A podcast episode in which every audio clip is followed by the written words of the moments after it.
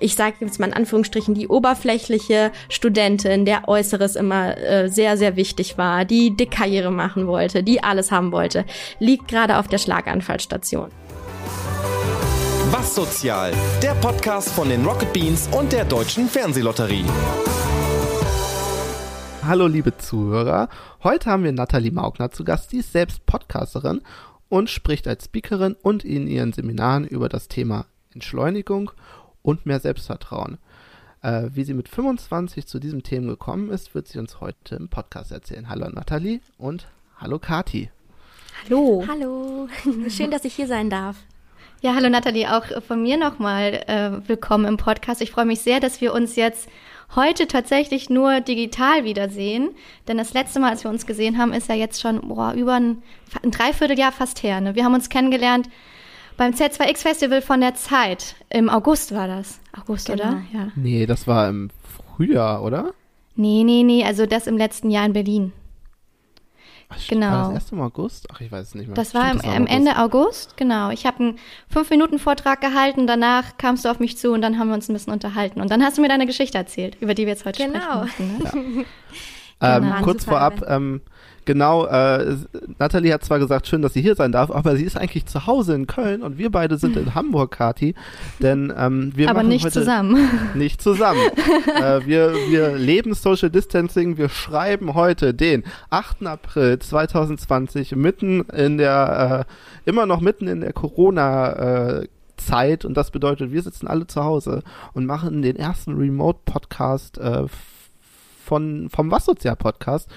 Ich hoffe, ähm, ihr verzeiht uns das. Wir wissen noch nicht, wie die Qualität am Ende sein wird. Wir haben uns auf jeden Fall Mikrofone besorgt. Also diese Qualität von unseren Studiomikrofonen wird das heute nicht erreichen. Aber ich denke, ähm, die Qualität wird ausreichen, um uns zu verstehen. Ähm, genau, wir sitzen alle zu Hause, haben einen Videocall an und ähm, unterhalten uns. Genau. Genau. Jetzt lass doch mal Nathalie zu Wort kommen. genau. Ja, Nathalie, erzähl doch einfach mal, ähm, was du mir damals erzählt hast, weil das ist ja jetzt quasi der Spannungsbogen hier. Wie bist du zu dem gekommen, was du jetzt machst?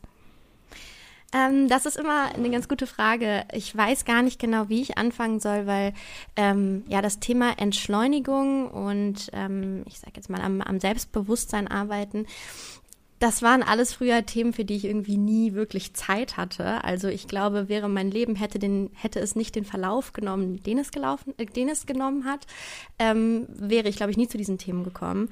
Ich hatte mit 21 ähm, einen Schlaganfall, der mich über, also der hat mich vorübergehend halbseitig gelähmt. Ähm, ich konnte Okay. nicht richtig lesen, nicht richtig schreiben und bin im Prinzip total aus dem Leben rausgekickt worden, dass ich eben davor gelebt habe. Mit 21, also dann äh, so eingeschränkt zu sein auf einmal, das ist bestimmt hart. Ja. Ja, absolut. Vor allen Dingen, ähm, ich war immer bis zu meinem Schlaganfall irgendwie, habe ich mich zu den Menschen gezählt, so ich sag mal so die klassischen Millennials, die irgendwie immer unter, unter Strom stehen, die immer irgendwie das Beste aus sich rausholen wollen.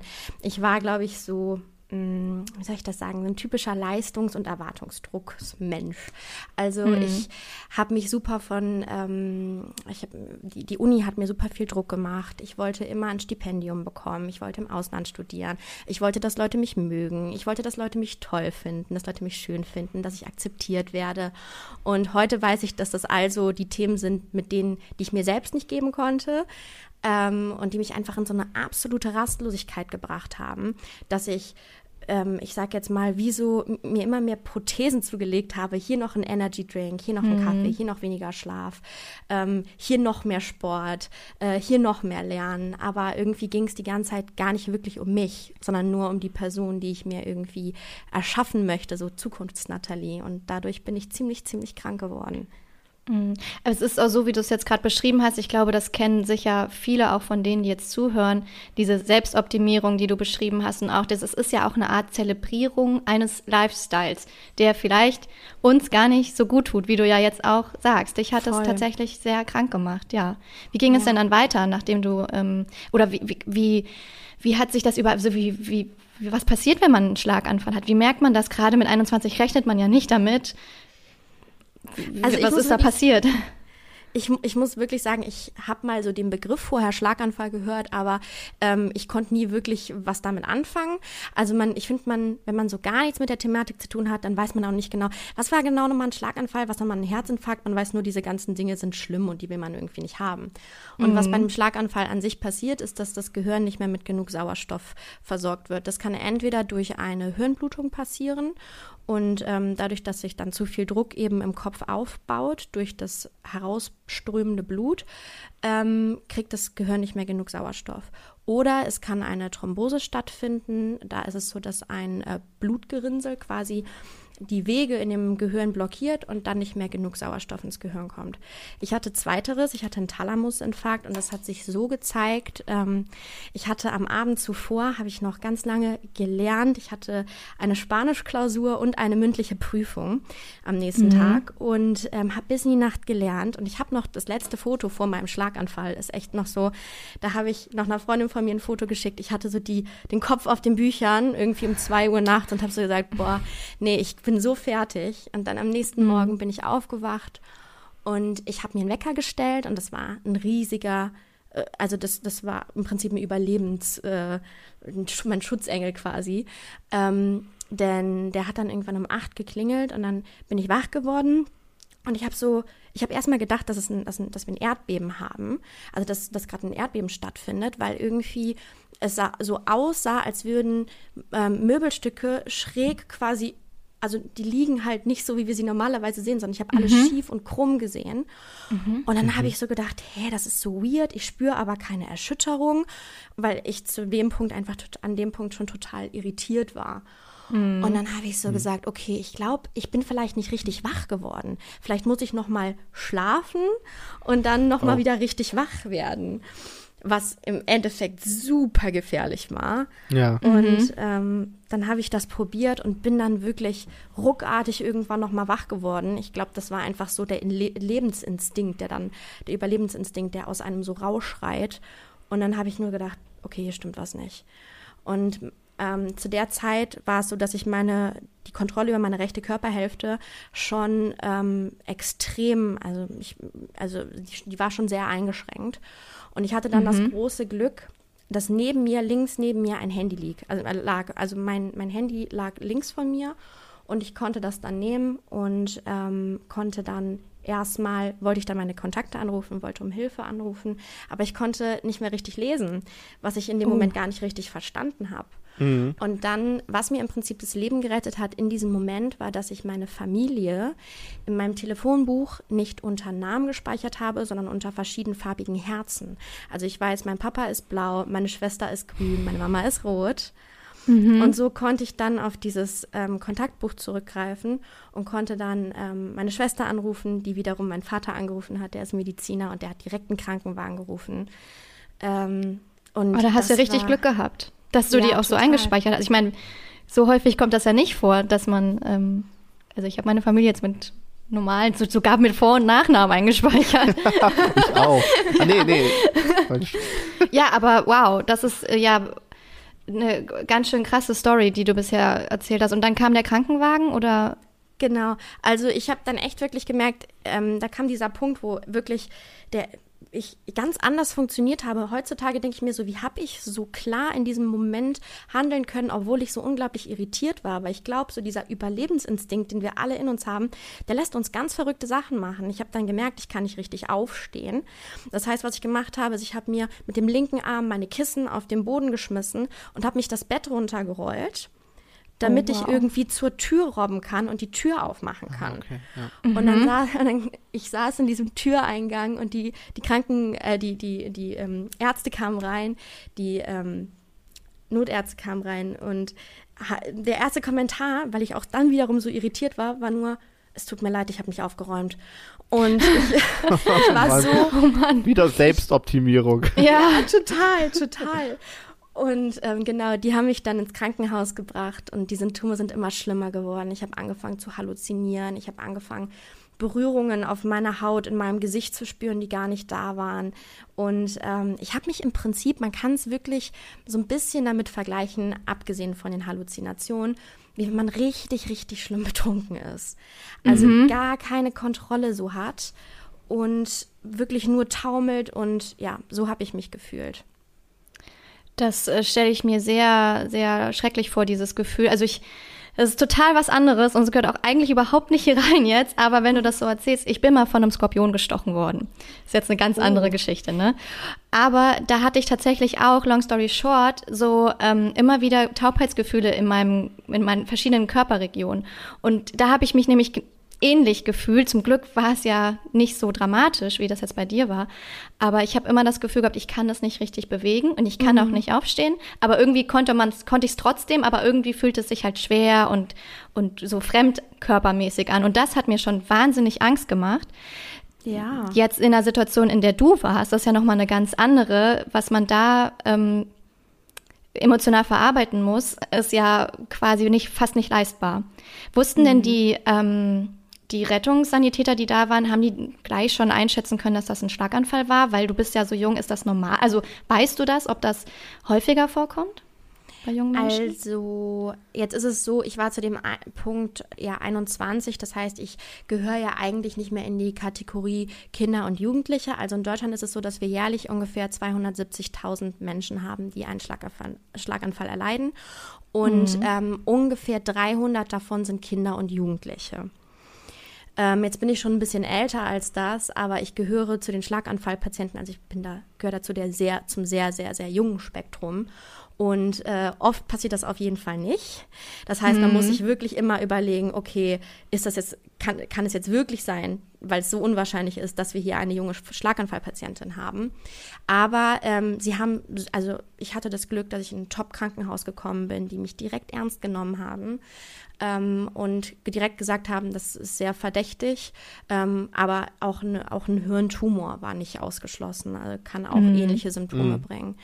Genau. Aber ich hatte auch das ganz, ganz, ganz große Glück, muss man an dieser Stelle einfach mal betonen, ähm, dass auch zum Beispiel Uhrzeit für mich ähm, die Uhrzeit ein, ein, guter Punkt war, dass Ärzte mich das so das schnell so so schnell richtig einschätzen konnten. Denn wenn mir das zum Beispiel abends um 22, 23 Uhr passiert wäre oder vielleicht in der Nacht, dann und ich vielleicht keine Ahnung vom Feiern gekommen wäre oder so, dann hm. wird sowas ganz oft viel zu spät diagnostiziert, gerade bei hm. jungen Menschen, weil sie eben den Anschein machen, sie seien betrunken. Ne?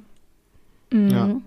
Und dann wahrscheinlich auch mit fatalen Folgen, wenn da keine Diagnose stattfindet. Also das Absolut. ist ja ja. Und dann warst du im Krankenhaus und wie lange musstest du da sein? Also wie lange hast du im Krankenhaus verbracht? Ich war ungefähr vier Tage auf der äh, Stroke Unit, ähm, also auf einer ganz ähm, speziellen Schlaganfallstation. Und dann bin ich äh, nochmal ungefähr nochmal vier Tage, ich war ein bisschen länger, also sieben oder acht Tage war ich ungefähr im Krankenhaus. Mhm. Ähm, weil der Schlaganfall ist dann ja nichts mehr. Also wenn der ähm, ähm, wenn die richtigen Maßnahmen getroffen wurden, um dagegen zu handeln. Bei mir war das zum Beispiel eine Lysetherapie, die sorgt dann dafür, dass sich alle Thrombosen und alle Verstopfungen quasi auch im Kopf lösen. Ähm, mhm. und dass ähm, der Sauerstoff wieder ganz normal fließen kann, ähm, dann kann man im Prinzip nur noch abwarten. Dann kann man nur noch abwarten und gucken, gehen die Schäden zurück, gehen die Schäden nicht zurück, wie schnell gehen die Schäden zurück, wie schnell können Reha-Maßnahmen eingeleitet werden. Ja, wann, wann, wann hat dann deine Realisation eingesetzt, dass, also, oder wann hat das bei dir äh, angefangen, dass du gemerkt hast, okay, das war ein Schlaganfall und äh, das passiert jetzt nicht so oft bei jungen Menschen. Ähm, hm. ähm, also es gab einmal den Punkt, wo ich natürlich die Diagnose gehört habe im MRT. Das war aber tatsächlich so ein Punkt, wo ich einfach nur, glaube ich, puren Schmerz und pure Angst erfahren habe, ohne wirklich zu wissen, was ist das jetzt, was bedeutet das überhaupt für mich. Ne? Ähm, ich habe mich so gefühlt, als ähm, hätte die Welt mich so, hätte die mir so einen Tritt gegeben und ich fall so runter und die Welt dreht sich ganz normal weiter. Und mhm. das, das, dann kam erstmal nur Panik und erstmal Angst, aber diese, dieses Realisieren nicht wirklich. Und dann ähm, innerhalb der ersten Tage ähm, sind dann die Symptome, also ich lag, ich lag eben im Bett, ich habe geschielt, ne, also mein, mein Auge war im Prinzip komplett, mein rechtes Auge ist komplett so nach oben gegangen, also war sehr mhm. weiß. Ähm, Und als ich dann realisiert habe, das war am Nachmittag von dem, von dem Schlaganfalltag, da kam dann meine Familie und ich äh, habe natürlich auch meinen Papa gefragt, der Mediziner ist, was bedeutet das, was bedeutet das? Und mhm. ich werde nie mhm. vergessen, dieser Arzt kam rein und es war ein, wirklich ein ganz, ganz, ganz, ganz toller Arzt, aber der hat mir so ein Brillengestell in die Hand gegeben, was, und ich, heute kann ich ganz klar sagen, wie toll ist das, dass wir sowas haben, was im Prinzip ausgleichen kann, wenn Menschen äh, extrem schielen und ähm, dass man wieder gerade gucken kann. Und mhm. das war, als ich habe diese, dieses Gestell nur in der Hand gehabt und das war ein riesiges Metallgestell, ne?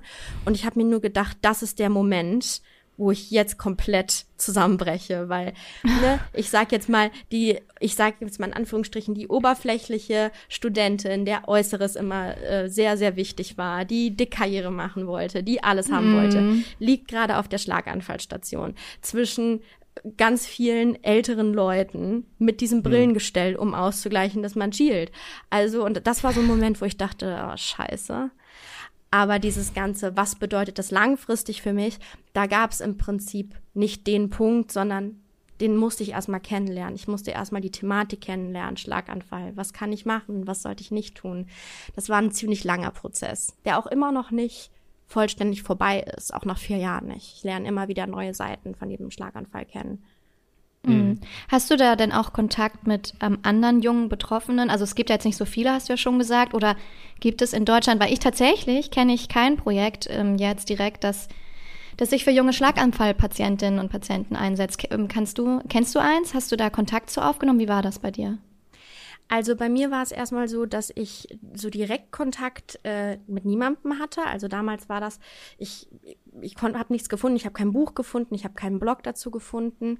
Ähm, was ich dann aber tatsächlich gefunden habe, wo ich sehr, sehr dankbar für bin, es gibt ja die Deutsche Schlaganfallhilfe, die auch immer wieder ähm, Events ausrichtet für junge Menschen, also mhm. junger Mensch mit Schlaganfall. Das heißt, einmal im Jahr meistens richten sie ein Event aus, wo äh, junge Menschen zusammenkommen. Das sind dann jetzt nicht nur Teenager oder junge Erwachsene, sondern alle, die eben in dem Spektrum junger Mensch Schlaganfall, also ähm, auch so Anfang 30, Mitte 30, die gehören da alle mit zu. Und dann trifft mhm. man sich, tauscht sich aus und da bilden sich tolle Communities. Ähm, oder ich habe dann irgendwann mal angefangen, das klingt so plump, aber ähm, ich habe mein Instagram geöffnet und habe einfach mal Hashtag Schlaganfall eingegeben und mhm. habe dann mal mhm. geguckt, wie viele junge Menschen finde ich denn da. Und da habe ich tatsächlich einige getroffen und ähm, kennengelernt, die mit, mit denen ich mich auch regelmäßig austausche. Und ähm, ja, es gibt definitiv noch sehr wenige Projekte da, aber ich glaube, das wird sich, das wird sich immer mehr verändern. Da sorge ich auch für. Genau, ich wollte gerade fragen, ist das denn auch so ein, ein Anstreben von dir, vielleicht sowas auch mal zu initiieren? Voll. Auf jeden Fall. Also ich finde es so unglaublich wichtig, weil ähm, gerade in dieser Thematik ich habe mich so alleine gelassen gefühlt ähm, hm. als junger Mensch mit Schlaganfall. Denn auch, ich sage jetzt mal viele, ich, hab, ich hatte eine wundervolle Reha, aber auch die meisten Reha-Zentren sind nicht darauf ausgelegt, dass da junge Menschen sind. Und dann hatten wir ähm, zum Beispiel das Problem, es gab dann so Gruppensessions, wo man dann mit den ganzen anderen Rehabilitanten ähm, zusammengearbeitet hat. Und dann sind solche Themen aufgekommen wie, wie schreibe ich ein Testament? Oder wie sage oh, ich meiner Familie, ne, dass ich mich nicht mehr erholen werde? Und das waren halt alles mhm. Thematiken, die waren so unglaublich erdrückend.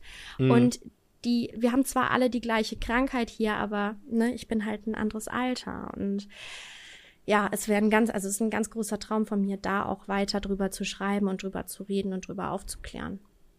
Und ähm, jetzt bei den Treffen, äh, die du besucht hast, wo dann auch jüngere ähm, äh, Betroffene dabei waren, ähm, haben die so das Gleiche erzählt, äh, wo, womit du Erfahrungen gemacht hast mit Verausgabung und, ähm, und äh, wie soll ich sagen, Ehrgeiz und ähm, ja, tatsächlich, also ist das schon ein Muster, was man, ich glaube aber nicht nur bei Schlaganfallpatienten, sondern ich glaube, das ist generell so eine Thematik, ähm, dieses Streben nach ja. immer mehr, dieses Streben nach, ich bin nicht genug, ich muss noch größer, noch besser, noch schneller werden, ähm, ist generell ein Trigger für jede Krankheit. Ähm, ja, also jetzt ne, neben natürlich medizinischen ähm, Begünstigungen oder ähm, ja, einfach den ähm, Genmaterial, das wir auch mitnehmen. Aber ich glaube, dass es immer ein Trigger ist. Mhm. Ein kleiner Seiteneinwurf. Ich muss ja mal sagen, dieses ganze äh, Social Distancing, finde ich, trägt gerade dazu bei, dass Leute mal ein bisschen ruhiger werden. bei allen äh, Proble Problemen, die es mit sich bringt, aber dass Leute mal sich wirklich mit sich selbst beschäftigen müssen und äh, es hat auch Vorteile. aber Find weiter zurück zu dir. ja, ähm, mich würde interessieren, wann du so den Punkt erreicht hattest, du hast ja erst gesagt, es hat alles ein bisschen mit der Realisierung des Ganzen gedauert und dann auch noch die Reha-Maßnahmen und so. Wann war für dich klar, ähm, dass du so nicht weitermachen wolltest, wie du vorher weitergemacht War das für dich sofort klar? Hast du das sofort darauf bezogen? Oder hast du erstmal versucht wieder, ich muss jetzt zurück zur Uni, ich muss jetzt zurück, ich muss mhm. jetzt wieder lernen, ich muss so schnell wie möglich fit werden? Ja. Ähm, ja, das hast du gerade schon ganz richtig gesagt. Also bei mir ist im Prinzip dieser, dieser ich bin nicht wach geworden im Krankenhaus und habe gesagt, oh, jetzt bin ich erleuchtet. Das und das sind die Dinge, die ich ändern muss und äh, bin dann total, habe dann direkt total zu mir gefunden und dann kann man da so einen Film draus machen und also das ist bei mir alles hat so nicht stattgefunden. Ähm, ich habe natürlich, wie die meisten von uns, versucht irgendwie wieder mich zwanghaft in dieses Förmchen zu drücken, in das ich halt irgendwie aus, aus dem ich kam. Ähm, was halt einfach nicht gepasst hat. Und das war verbunden mit unglaublich viel Frustration, mit unglaublich vielen Rückschlägen und äh, die ich aber einfach gebraucht habe, um diese Lektion zu lernen. Und mhm. dann würde ich sagen, mh, mm, in diesem ganzen Konzept ähm, oder in, diesem, in dieser ganzen Problematik hat das Konzept von Akzeptanz. Ich habe gemerkt, dass ich, dass ich mich mit dem Thema Akzeptanz auseinandersetzen muss. Denn ich habe immer gesagt, so, ich will das jetzt akzeptieren, was passiert ist, und dann will ich weitermachen. Und mhm. ich glaube, das ist so eine Problematik, die ganz viele von uns haben. Ob das jetzt irgendwie die Trennung von einem Partner oder einer Partnerin ist oder ob das jetzt irgendein berufliches äh, Thema ist, das sich verschoben hat. Wir wollen einfach immer sagen, okay, ich akzeptiere und dann geht's weiter. Und das kann ganz schön viel Druck mit sich bringen. Und erst als ich gelernt habe, dass Akzeptanz für mich nichts Finales ist, also ich muss es ist nicht meine Aufgabe, an den Punkt zu kommen, wo ich sage, so, jetzt habe ich den Schlaganfall akzeptiert und jetzt kann mein Leben eine andere Richtung nehmen, sondern stattdessen mir jeden Tag, und es ist wirklich eine Aufgabe, weil ich muss es jeden einzelnen Tag machen, zu sagen, wie gut schaffe ich es heute, das Thema zu akzeptieren? Wie gut kann ich das an meine Bedürfnisse angleichen? Wie gut ähm, kann ich mein Leben darum bauen, wie sehr ich das Problem heute akzeptiere? Ist das gerade verständlich, was ich sage? Ja, ich ähm, finde irgendwie schon. Doch, doch, das ist schon verständlich. Weil ich finde, Akzeptanz kann super viel Druck mit, mit sich mhm. bringen. Mhm. Und ich glaube, diese Variable habe ich halt einfach rausgenommen und dann hat es besser funktioniert. Ich, ich kann das total gut nachvollziehen, was du sagst, aus, aus anderen Gründen, aber ich finde du, wie du das auch schon gerade ähm, erwähnt hast, es geht ja nicht nur, also bei dir geht es jetzt um die Akzeptanz, dass du diesen Schlaganfall hattest und daraufhin für dich ähm, beschlossen hast, ich schraube jetzt ein bisschen zurück und ich will jetzt irgendwie mich selber vielleicht auch erstmal richtig kennenlernen und meine Bedürfnisse tatsächlich wirklich erstmal erfahren, was ich, was, was, was bin ich eigentlich für ein Mensch und was, wie kann ich diesen Menschen denn best, ja, bestmöglich schon wieder nicht, aber mhm. ähm, wie kann ich äh, dieser Mensch auch einfach weiter sein, ohne mir diesen Druck zu machen? Und ich glaube, da stehen ja ganz viele Menschen manchmal in bestimmten Lebenssituationen vor dieser Frage, nämlich, wie du hast es ja schon erwähnt, in Trennungssituationen zum Beispiel. Da mhm. muss man sich ja auch neu und anders finden und vielleicht auch mal wieder ein bisschen Selbstliebe lernen oder überhaupt erst entdecken oder ja, wenn andere Dinge im Leben passieren, weiß nicht, mein Job ist auf einmal nicht mehr dein Job oder Corona ist auf einmal ja. da und wir sitzen alle zu Hause und müssen jetzt lernen, damit umzugehen. Und das ähm, finde ich sehr schön, weil wir haben ja am Anfang schon gesagt, dass du ja jetzt auch Pod äh, du bist eine Podcasterin. In mhm. deinem Podcast geht es genau darum. Ähm, du machst da sehr viele unterschiedliche Themen auf, die aber immer darauf zurückzuführen sind, ähm, auf genau diese Themen, die wir gerade genannt haben. Und vielleicht ähm, ja, magst du dazu noch ein bisschen was erzählen? Wie bist du dann darauf gekommen, den Podcast zu starten? Und ja. Der Podcast heißt übrigens Rastlos, der Rastlos-Podcast. Hört doch gerne mal rein.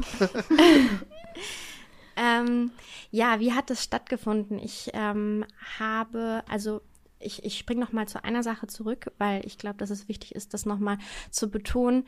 Ähm, bei mir war es eben auch so, dieses, dieses, diese Akzeptanz ist mir so unglaublich schwer gefallen, weil ich einfach bis heute Einschränkungen habe, weil mhm. ich noch nicht mal, ich sage jetzt mal, die freie Wahl habe, will ich wieder zu diesem Leben zurück, sondern ich sage jetzt mal, diese Brücke ist eingebrochen. Ich ähm, leide einfach immer noch extrem unter, obwohl ich dieses, diese Formulierung nicht mag, leide.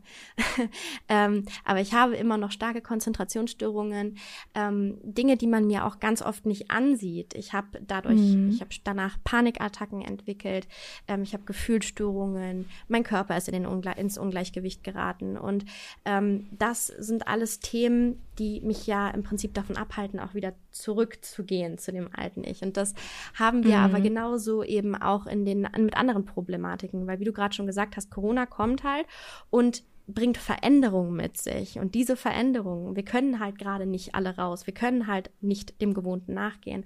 Und das macht die Akzeptanz irgendwie dann manchmal schwieriger und macht sie wirklich zu einer Aufgabe. Und ich habe eben, wie gesagt, ganz lange versucht, in, dieses, in diese alte Form zu passen. Und dann irgendwann habe ich, ich habe dann auch mein Studium trotzdem, um zu zeigen, wie sehr ich noch darauf geachtet habe, trotzdem in Regelstudienzeit beendet. Mhm. Ähm, wow. Und ich hatte dann auch, ähm, ich hatte quasi so ein, so ein Gerät, wo ich dann ähm, schreiben und diktieren konnte. Also meine Familie hat mir die Quellen vorgelesen, die ich lesen wollte, abwechselnd. Mhm. Und ich hatte ein Diktiergerät, wo ich im Prinzip meine Bachelorarbeit rein diktiert habe und habe dann meinen Bachelor gemacht. Ähm, und also Wahnsinn, wie, wie man dann an den alten Themen hängen bleibt. Und dann bin ich mhm. nach Barcelona gegangen und habe mir dann gesagt, so hier gönne ich mir jetzt mal die Zeit, um mich mal irgendwie neu kennenzulernen. Und dann habe ich im Prinzip erstmal gelernt, Nein zu Dingen zu sagen, die ich nicht mehr machen möchte. Also ich möchte nicht mehr die ganze Zeit unruhig sein. Ich möchte nicht die ganze Zeit mich mit anderen Leuten vergleichen. Ich möchte nicht die ganze Zeit irgendwie denken, dass ich nicht genug bin. Und dieses Nein hat aber unglaublich viel ja auch mit sich gebracht, dann zu anderen Dingen. Und dann mhm. habe ich gesagt, okay, was für was möchte ich mich denn öffnen? Was welchen Themen möchte ich mich denn widmen? Und dann habe ich die aufgeschrieben und ich habe Tagebuch geführt und ich habe gemerkt, dass ich meinen kompletten Heilungsprozess, den habe ich irgendwie festgehalten. Ich habe mit Videos festgehalten und Leute um mich herum, die mich wirklich am einem absoluten Tiefpunkt kennengelernt haben, haben mich dann irgendwann gesehen und gesagt, ey Nathalie, wie hast du das, wie hast du das geschafft, da irgendwie so für dich rauszukommen?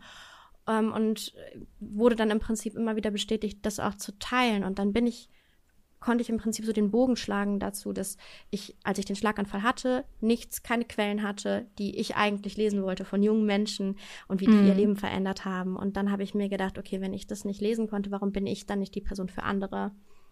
Ähm, auf der einen Seite Betroffene, auf der anderen Seite für die Leute, die ähm, eben diese, dieses Problem mit sich bringen, dass sie rastlos sind, was irgendwann eben krank macht. Und dann bin ich so zu diesen Themen gekommen und habe die dann geteilt. Halt erst mit einem TED und dann mit dem Podcast. Wie kommt man an TEDx-Talk? Er fragt für einen Freund. Ich frage für einen Freund, genau. Äh, indem man sich einfach ähm, bewirbt, durch den Bewerbungsprozess geht. Also erstmal brauchst du ähm, entweder, also ich brauche das zumindest, ich brauchte erstmal jemanden, der dir überhaupt erstmal sagt, was ein TED ist. Ja. Und ähm, der dir halt sagt, ey Natalie oder äh, in dem Falle, ey Moritz, du hast ja. was Cooles zu erzählen, mach das mal. Geh mal raus und beeindrucke mal Menschen oder inspiriere mal Menschen. Dann mhm. bewirbst du dich und dann kriegst du Feedback von der Jury und dann stehst du vielleicht irgendwann auf diesem wunderschönen roten Kreis. Ja, fantastisch. ähm, also ich meine jetzt äh, mach du erstmal, Kathi. Nee, Moritz, mach ruhig gerne. Ja, ähm, so, sowas wie so ein TEDx-Talk äh, stelle ich mir jetzt auch nicht unstressig vor, wenn man das jetzt plötzlich wieder mhm. macht und so. Äh, wie gehst du denn jetzt damit um? Und äh, bist du da nicht auch aufgeregt und äh, stresst dich das nicht und so? Also, ich meine, ich denke nicht, dass du jetzt nicht mehr dir Stress zumutest oder so, sondern du gehst wahrscheinlich bewusster damit um. Aber erzähl doch mal. Ja, es ist ein Drahtseilakt. Also klar, ähm, der TED, ähm, der hat sehr viel Druck mit sich gebracht. Ne? Und ähm, ich wollte dann auch, ich habe acht Wochen mich darauf vorbereitet und ich habe sechseinhalb Wochen davon gelernt, wie ich es nicht machen möchte.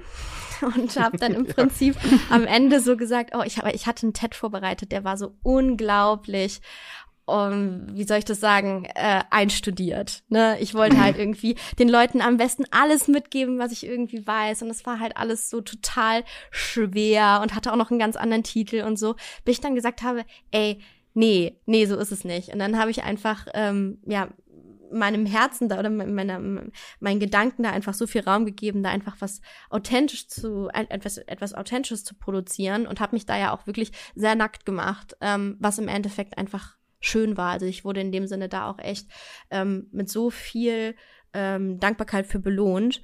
Aber der, ja, um darauf zurückzukommen, es war unglaublich stressig, mich darauf vorzubereiten. Ähm, aber das Tolle ist ja, man wird ja besser mit der Zeit. Also es ist ja wie so ein Muskel, den man trainiert. ähm, man, man wird besser darin, ich werde zumindest besser darin, Pausen zu machen, ähm, und mir irgendwie zu lernen, okay, was ist das, worauf ich mich fokussieren möchte? Was ist es, ähm, was ich jetzt gerade brauche, um mich besser zu fühlen, um zu entschleunigen, ähm, um weniger rastlos zu sein? Und dann, ja, ich muss wirklich fairerweise sagen, nach dem TED war ich schon echt durch. Also auch da bin ich mhm. wieder über meine Grenzen gegangen, aber ein mhm. bisschen weniger über meine Grenzen. Und das ist ja schon mal gut. Ja, ja. Also und dann das nächste Mal ist man wieder ein bisschen weniger über die Grenzen gegangen. Ja. Und ich merke es aber auch heute immer noch.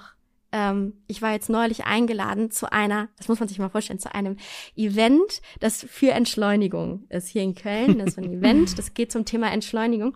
Und ähm, Ganz lustig, weil ich sollte ja jetzt eigentlich heute in Hamburg sein, ne? hat äh, ja nicht geklappt und Social ja. Distancing. Das holen wir nach. genau.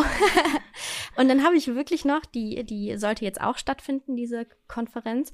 Und sie hat dann gesagt, ja, okay, ähm, ich glaube am 9. April oder so sollte es sein. Schaffst du es bis zum 9. April? Und ich so, ja, Moment mal. Am 8. habe ich dann das Interview hier bei Rocket Beans und dann bei Vasozial. Und dann ähm, fahre ich dann zurück nach Köln am 9. Die und die Bahnverbindung könnte ich nehmen, damit ich dann total gestresst beim Event für Entschleunigung ankomme. Und dann habe ich mir so gedacht, und ich, ich habe mir so gedacht, wie schlecht würdest du dich fühlen? Also wie, dann würdest du ja ob, absolut nicht das leben, was du, was dir eigentlich wichtig ist. Und da, mhm. die, die Schwelle dazu, also nicht zu übertreten, ist echt schwierig manchmal. Aber mhm. man lernt. Ja, ja, das kann ich mir vorstellen. Ja, ich stelle mir das auch sehr ähm, aufregend vor, du hast ja gerade gesagt, du hast dich da richtig nackt gemacht in diesem TED Talk. Und das ist ja was, ähm, das machen wir Menschen, glaube ich, grundsätzlich nicht so gerne, all unsere Gefühle irgendwie offenlegen, weil wir uns damit eben auch wahnsinnig verletzlich machen. Und du hast ja ganz am Anfang auch gesagt, eine eine Sache, die dich immer mitgetrieben hat bei deiner Selbstoptimierung war, du wolltest gemocht werden von den Menschen. Und ich glaube, auch das können viele nachvollziehen. Wem geht das denn nicht so? Wer möchte denn nicht gerne irgendwie zumindest akzeptiert werden? Ähm, und sich dann, also das muss ja auch ein sehr großer Schritt für dich gewesen sein, weil sich dann zu trauen, das so zu tun und ich finde aber als Heilungsprozess auch. Und nicht, Voll. nicht als, als Stressprozess, also wahrscheinlich beides, ne? Aber mhm. ähm, das finde ich schon sehr bemerkenswert und hat sich ja auch gut getan. Dann die Akzeptanz daraufhin aber auch zu bekommen und diese Dankbarkeit auch dafür, dass du dich eben so diesen Seelenstriptease da auch so mhm. gemacht hast. Mhm.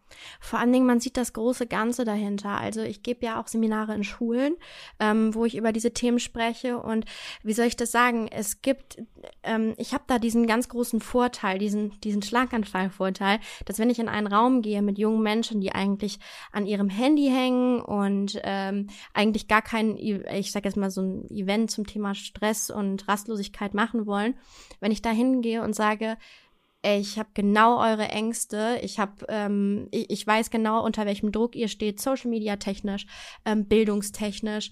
Ähm, und ich möchte nur mal ganz kurz sagen, und dann blende ich irgendwie ein Bild ein und sage so, das war ich vor vier Jahren, mich hat das Ganze in einen Schlaganfall getrieben, dass dann halt die Aufmerksamkeit da ist, wenn keiner mhm. möchte das so erleben. Das heißt, ja, ich mache mich verletzbar, aber ich muss wirklich sagen, dass das, dass das echt meine Geheimwaffe geworden ist, um, um Menschen auf, also zu helfen, ähm, sich mehr mit sich selbst auseinanderzusetzen. Und dann, klar, äh, ist es manchmal auch, es ist auch mit viel ähm, Arbeit mit mir selbst verbunden, dass ich mich da immer traue und dass ich auch diese Stärke dann irgendwie habe, dann auch zu sagen, okay, ich teile das jetzt mit komplett fremden Leuten, aber man sieht immer, was daraus wird und das, was daraus wird, ist immer wunderschön.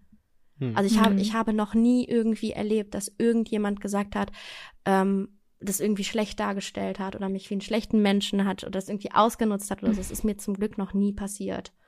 Mhm. Mhm. Ähm, und äh, merkst du in den Schulen, ähm, dass, dass es noch schlimmer wird, als, als jetzt, sagen wir, vor, vor fünf, sechs Jahren bei dir ähm, äh, beim Abitur oder, oder ist das gleich geblieben oder wie ist das ähm, in den Schulen? Oder gehen, gehen die Schüler jetzt, äh, die jetzt noch jünger sind, auch anders damit um schon, weil sie wieder eine andere Generation sind, oder?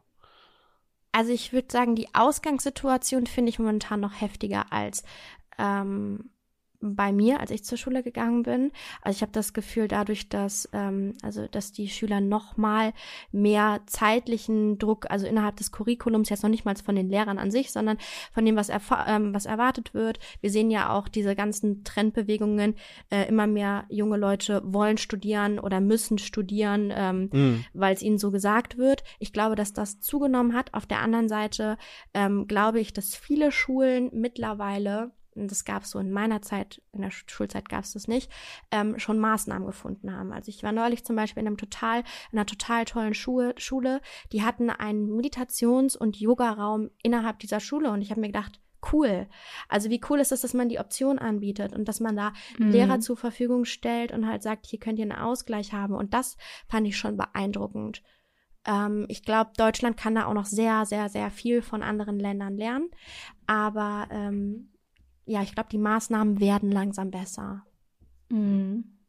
Und was sind denn so deine Tipps, die du deinen, es ist wahrscheinlich gar nicht so einfach zu sagen, aber die man so, ich sag mal, konkret vielleicht an die Hand geben kann im ersten Moment, um sich überhaupt mit der Sache auseinanderzusetzen und vielleicht ein bisschen mehr den, den Entschleunigungs-Lifestyle in sein Leben zu etablieren? Ich glaube, Tipp Nummer eins wäre immer, ähm, sich nicht zu vergleichen. Also den eigenen Lebensweg nicht mit anderen zu vergleichen. Weder mit Freunden, weder mit ähm, den Familien, aus denen man kommt, weder ähm, mit seinem Arbeitskollegen, sondern wirklich irgendwie bei sich zu bleiben. Und das ist erstmal schon Arbeit genug. Also das mhm. wirklich sich quasi abzutrainieren, ähm, ist schon schwer genug erstmal. Und dann wirklich zu gucken, was, was brauche ich? Ähm, was, was tut mir gut, weil Entschleunigung und Erholung und Ruhe sieht für jeden anders aus. Es gibt keine goldene Regel. Und da wirklich zu sagen, ähm, hey, ich versuche jetzt mal so viel Zeit mit mir zu verbringen, um herauszufinden, was ich brauche, das ist schon ein guter Anfang. Mhm. So Auf jeden Fall. Schlusswort. Eigentlich wollte ich jetzt noch mal so ein bisschen über deine anderen Hobbys sprechen. Ach so, ja doch, dann können wir das noch machen. Nein, also ich habe gelesen, äh, dass eines deiner Hobbys ist Tanzen, hast du geschrieben auf deiner Website. Ja. Und ich frage mich, war es das, also A, habe ich mich gefragt, war es das schon bevor du deinen Schlaganfall hattest? Und B, hast du ja schon erzählt, hast du auch einige körperliche Einschränkungen gehabt und hast sie teilweise immer noch. Wie hast du es geschafft, das wieder ähm, also es muss doch wahnsinnig anstrengend gewesen sein für dich auch. Und da ist es ja auch wieder dieses, ich möchte das jetzt wieder tun, weil mir das, weil das etwas war, was mir gut tut und weil ich das will. Das muss ja auch ein Prozess gewesen sein, das wieder in dein Leben zu etablieren. Voll. Also erstmal, ich habe angefangen mit drei Jahren klassisches Ballett zu tanzen, ähm, weil ich immer nur auf den Zehspitzen gegangen bin und mein äh, Arzt schon gesagt hat, Kinderarzt gesagt hat, die müsst ihr ins Ballett schicken. Ähm, aber auch ganz interessant, also dis mega disziplinarischer Sport. Also mir, ich habe äh, Wettmeister, äh, Wettkämpfe ähm, da gehabt und ähm, bin auf Meisterschaften gegangen. Und ja, das war vorher schon ein Hobby. Und es ist mir sehr schwer gefallen, das Ganze dem nicht mehr nachgehen zu können ähm, mit dem mhm. Schlaganfall, weil es einfach am Anfang gar nicht möglich war. Mittlerweile ist es definitiv besser geworden. Ähm, aber das Schöne ist, dass ich meine Leidenschaft besser kennengelernt habe und dass ich realisiert habe, es geht nicht um die perfekte Ausführung im Tanz. Es geht nicht um die mhm. Höhe der Sprünge. Es geht nicht, es geht noch nicht mal unbedingt um die Musik, sondern es geht einfach um die Art und Weise, wie ich mich in diesem Moment ausdrücke. Und das kann ich im Liegen, das kann ich im Sitzen, das kann ich im Stehen, das ist ähm, mein, mhm. mein, mein Herz tanzt immer. Und das ist schön, dass ich auch mein Hobby dadurch besser kennengelernt habe. Das finde ich ist ein schönes Schlusswort. Mein das Herz noch tanzt. Besser, noch besser. Und ähm, das finde ich wunderschön. Ähm, ja, deswegen, ich danke dir, Nathalie, dass du dir die Zeit genommen hast, mit uns über deine Geschichte zu sprechen. Und ich danke euch. Ähm, ja, Wir haben dir gerne zugehört. Also es war ja, sehr, sehr spannend auf jeden Fall. Und ich finde ganz toll, wie viel positive Energie du daraus gezogen hast und was du jetzt machst. wenn ihr zuhört, schaut es euch gerne mal an, weil du hast es ja erwähnt, bist bei Instagram unterwegs, du bist, du hast eine Website, da findet man deinen Podcast auch nochmal und auf den gängigen Podcast-Kanälen wahrscheinlich auch. Ähm, Ja. Ja. Äh, kann- empfehl, empfehle auch mal eine Podcast-Folge für unsere Zuhörer. Genau, welche ist deine Lieblingsfolge? Podca- Mit welcher Folge sollen sie anfangen? Also tatsächlich, vor allen Dingen jetzt gerade in der Corona-Krise, ist die beliebteste Folge ähm, das Konzept von Akzeptanz. Ähm, das ist immer so eine gute Folge, finde ich, mit der man einsteigen kann. Dann schalten wir die doch jetzt alle einmal ein. Genau, wir haben ja alle Zeit. genau. Okay, ja, vielleicht hören wir uns bald wieder. Wir kommen mal zu dir oder so. Das Wir holen wir auf schauen. jeden. Fall noch nach. Ja, das holen wir auf jeden Genau. Fall noch nach, das persönliche Treffen. Ja, Dann auf trinken wir jeden hier Fall. ein Kölsch. Und, ja, ich, bin ja auch eigentlich Kölner. äh, bin Ja, über das Kölsch gezogen, reden wir ins noch mal. Exil. Ihr könnt dann einen Kölsch trinken und ich trinke dann was ordentliches. Wir hören uns in, wir hören uns in zwei Wochen wieder, Leute. Äh, bis bald. Tschüss. Tschüss.